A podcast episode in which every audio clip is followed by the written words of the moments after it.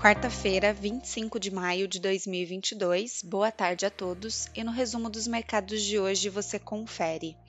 No Brasil, o Ibovespa terminou o dia estável, ou seja, de lado, aos 110.580 pontos, revertendo a queda acumulada no período da manhã após a divulgação da ata do Banco Central norte-americano. Esse era o documento mais aguardado pelo mercado. A instituição confirmou os aumentos de 50 pontos base, majoritariamente esperados pelos investidores, para as próximas duas reuniões de política monetária. Novas elevações de juros no país são necessárias para o controle inflacionário.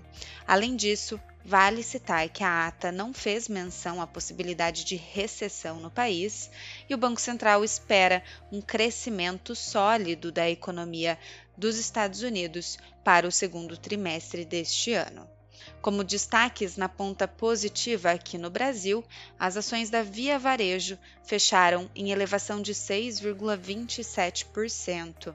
Sua alta foi a maior entre seus pares varejistas, que, de um modo geral, também operaram em recuperação. As ações se beneficiaram de um tom mais ameno na divulgação da ata do Banco Central norte-americano, citando ainda perspectiva de recuperação da economia dos Estados Unidos no segundo trimestre. As ações da MRV também são destaque, subiram 3,83%. O movimento de alta também foi observado entre as demais incorporadoras, diante das perspectivas de novos estímulos do governo federal para o programa Casa Verde Amarela. A companhia MRV também se destaca pelas operações no exterior com a incorporadora AHS. Na ponta negativa, os frigoríficos recuaram, com destaque para as ações da Marfrig, que caíram 2,09%.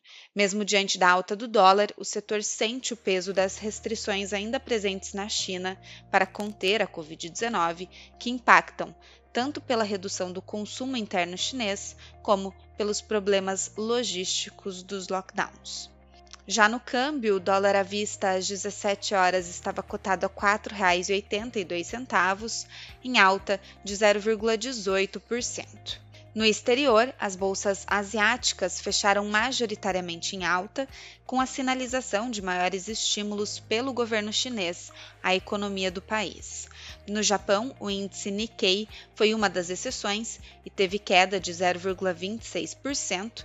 Na China, o índice Xangai Composto subiu 1,19%.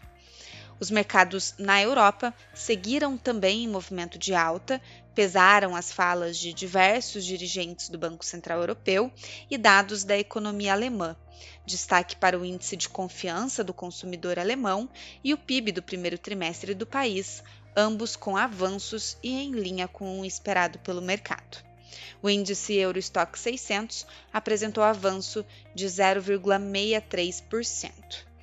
As bolsas americanas fecharam em forte alta.